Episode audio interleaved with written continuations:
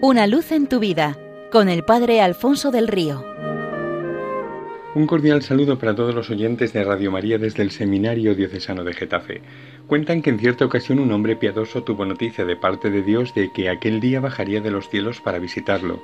Visitarme a mí, Dios en mi casa, se dijo lleno de admiración y de sobrecogimiento, y se puso a correr atareadísimo de habitación en habitación, quitando este trasto de aquí, colocando aquel mueble allá, escaleras arriba, abajo, tan pronto estaba la guardilla como bajaba al sótano. Todo le parecía sucio y desordenado. Su casa la veía con otros ojos. Nada, en su opinión, estaba en condiciones para una visita divina.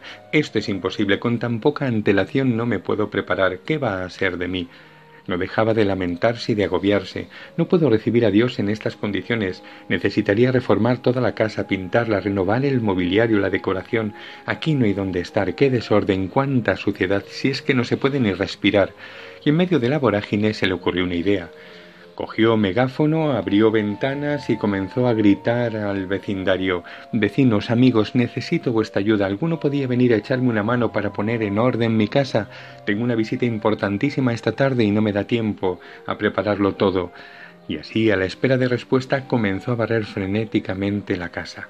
En medio de la polvareda que había montado, vio que se le había presentado para echarle una mano uno de los vecinos. No era gran cosa, uno solo, pero dos mejor que uno, de manera que le puso a trabajar de inmediato. Sacaron fuera trastos inútiles, barrieron, fregaron, limpiaron el polvo de todas partes, paredes, suelos y techos fueron escrupulosamente cepillados, cortinas, alfombras, lámparas, cuadros, ventanas, cristales, puertas, no dejaban de salir sacos de basura, de gastar productos de limpieza, de llenarse y vaciarse cubos de agua llegaron hasta los recovecos más angostos donde ni escoba ni plumero entraban desde hacía muchísimo tiempo. No terminaremos a tiempo, decía nuestro hombre, eh, dando resoplidos y agobiándose más y más. Lo terminaremos, ya verás, le respondía con calma su ayudante. Durante horas no dejaron de trabajar codo con codo, y al final de la tarde la casa parecía otra, ordenada, reluciente, con olor a limpia. Estaba ya oscureciendo cuando fueron a la cocina y se pusieron a preparar tanto una hermosa mesa como algunas exquisiteces para poder tomar algo con Dios. Por fin todo en su sitio. Parece increíble, pero lo hemos conseguido. Ahora puede venir ya el visitante, puede aparecer Dios por mi casa. Menos mal que se ha retrasado hasta estas horas. Me pregunto si tardará todavía mucho en llegar. ¿Si tardará en llegar? dijo el ayudante.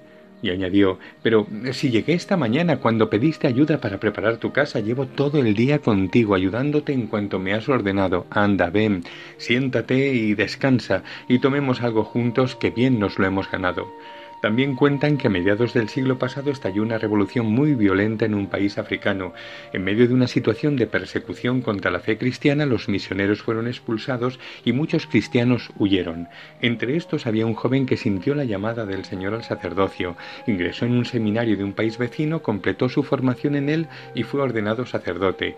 Pidió permiso al obispo para regresar a su país, a su región, para que después de tantos años sin cura tuvieran de nuevo los sacramentos. El obispo accedió y al llegar sus paisanos no le reconocieron. No solo esto, sino que le miraban con enorme extrañeza y no acababan de ir a misa. Entonces un grupo se le presentó y le dijo Tú no puedes ser cura. Los misioneros han sido siempre blancos y tú eres negro como nosotros. Los misioneros siempre han celebrado la liturgia en latín y tú nos dices la misa en nuestra lengua. Los misioneros siempre nos han traído muchas cosas y tú eres tan pobre como nosotros. Por eso tú no puedes ser uno de ellos. Y se marcharon a casa y se quedaron sin Cristo porque no podía ser que el Señor se les quisiera dar tras una apariencia tan cercana, sencilla y pobre. Dios a nuestro lado, dándosenos de continuo, abrazando siempre nuestra vida y nosotros sin Pasó en Nazaret y sigue pasando. No acabamos de enterarnos de que ese es el inconfundible estilo divino, enormes regalos pobremente envueltos. Es más, eso mismo es lo que quiere hacer a través de nosotros, entrar en nuestro corazón para dársenos y darse al mundo a través de nuestra pobreza. Seamos suyos sola, entera y permanentemente suyos para tener el corazón lleno de Él y para que el mundo le tenga. Una luz en tu vida con el Padre Alfonso del Río.